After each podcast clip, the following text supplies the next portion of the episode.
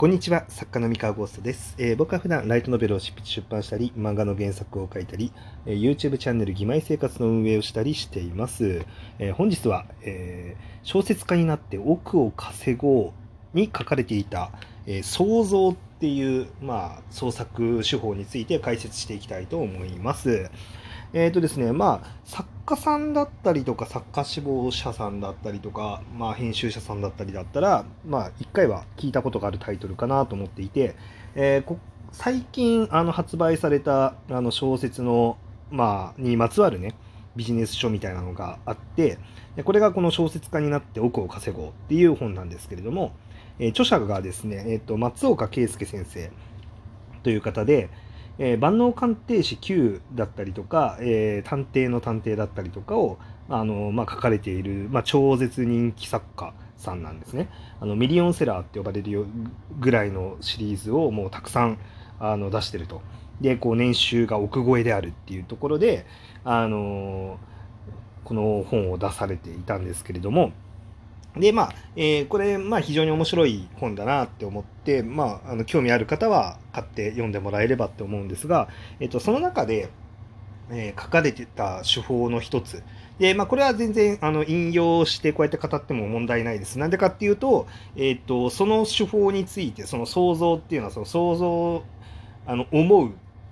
普通に想像の想と,、えっと作る、えーん？違うか、えー ちょっとねあのそう作るその思って作るみたいな感じの作り方っていうのをあの紹介しててでこのその手法自体はあの無料のあのニュースサイトとかにもあの松岡先生が出してるんですよ。まあそういうことを書いてますよっていうふうにあの本の紹介をするために出してる情報なんで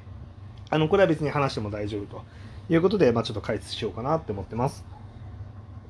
で、えーまあ、この想像っていう手法なんですけれども、まあ、とにかく松岡先生はもう紙に何も書くなっていうふうに結構大胆なことを言ってて、まあ、結構巷では、まあ、とにかくもういいからタイピングしまくってとにかく文章書けっていうふうな、まあ、手法っていうのがまああの正しいと言われるんですけれども、えっと、松岡先生は逆に、えーあんまりアウトプットするなっていうふうに言っててですね、まあ、これ非常に面白いなと思ってあのアウトプットをしないで、まあ、とにかくあの限界まで頭の中で考えろと、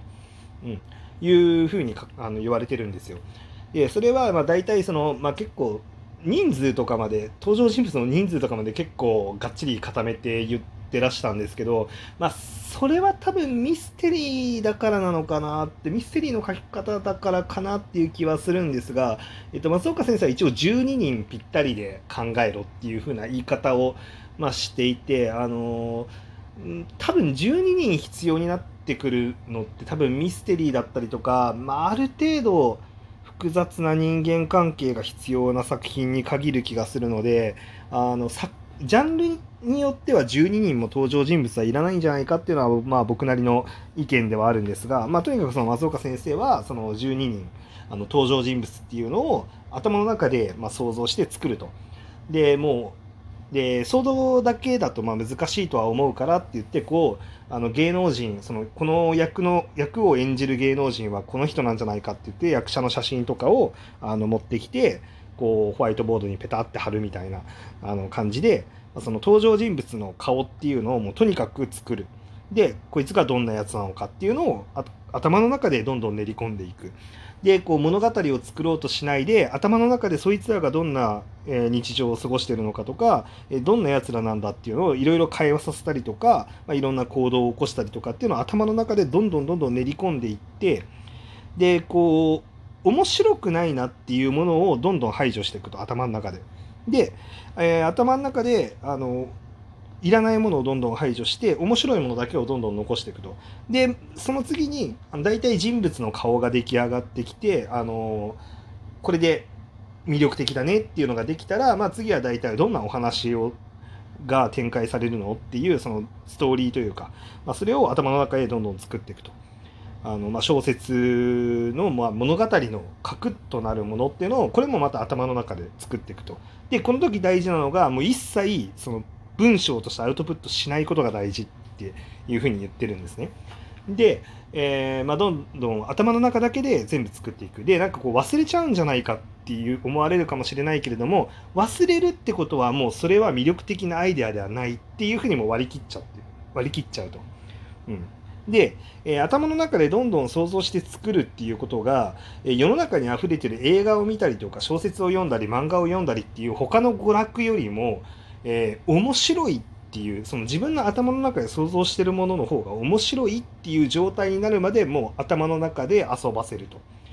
で要はその他のことに浮気しないぐらいまで頭の中で、えー、想像しまくるとこうすごいいいものができできると。で、頭の中でそこまで練り込んだら初めてアウトプットしましょうね、みたいな感じの、えー、やり方がいいですよ、みたいなことを、まあ、こう、松岡先生はおっしゃってるんですよ。で、これはもうひたすら書けっていうやり方とは真逆のやり方なんですけれども、これ僕すごい面白いなと思って、で、面白いと同時に、言われてみたらちょっとやってるって思ったんですよ。えっと、松岡先生レベルの徹底ぶりではやれてないんですけど、あの、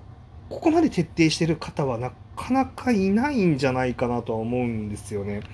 だけど、僕、その、筆が一番乗る時って、やっぱり歩いてる途中で頭の中でひたすらキャラとか物語動かしてるんですよ。歩いてる途中とかで。であのひたすら頭の中で動かしてでこう、まあ、なんでかっていうと歩いてる途中って暇なんですよね。他にやることがないから、まあ、だから頭の中でこういろいろキャラクター動かしたりとか物語展開させていくとあのすごい楽しくて、まあ、それでやっちゃうんですよ。でいざじゃあ歩いて、えーまあ、喫茶店まで行きました。ってなってじゃあ仕事しようって言った時に頭の中で散々遊ばせたやつをあのいざ書きますって書くとめちゃめちゃ筆が進むんですよね。で僕がそのこのコロナ禍になって執筆速度がちょっと一気に落ちてるんですけどこれなんでかっていうと僕のその執筆ルーティンであの喫茶店に行くとかファミレスに移動するっていう、まあ、要は移動っていうのが極端に減ったんですよ。で移動が極端に減った結果歩きながら頭の中で物語を想像するっていうのをあまりやれなくなってたんですよね。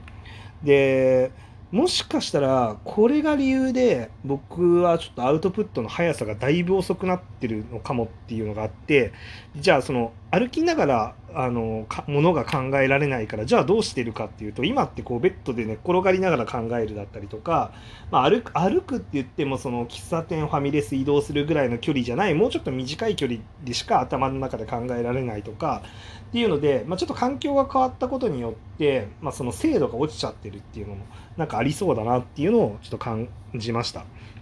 で、えー、このなんかなんでしょうねえ、っと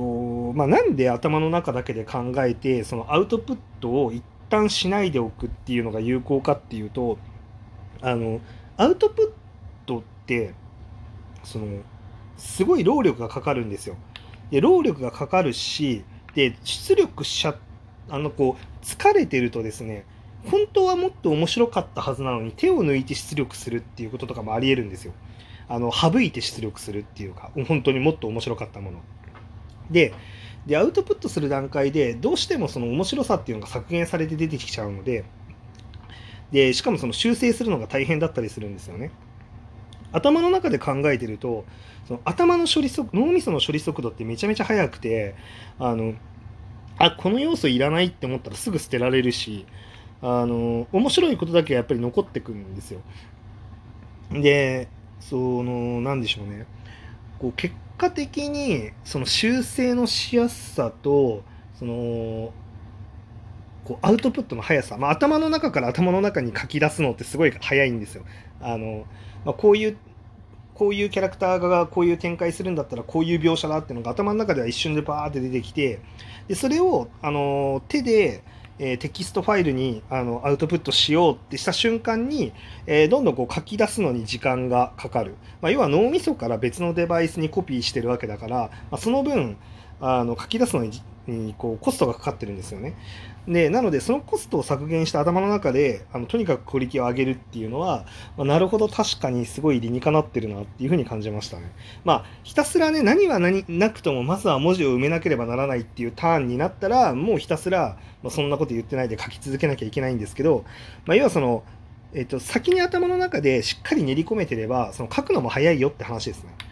で、それができてないといくらその表面上文字をガタガタ打ってもなかなか面白いものになりにくいとか小手先のものになっちゃったりとかするから、一旦頭の中でしっかり作り込むっていうのは、まあ、本当にありだなって思いました。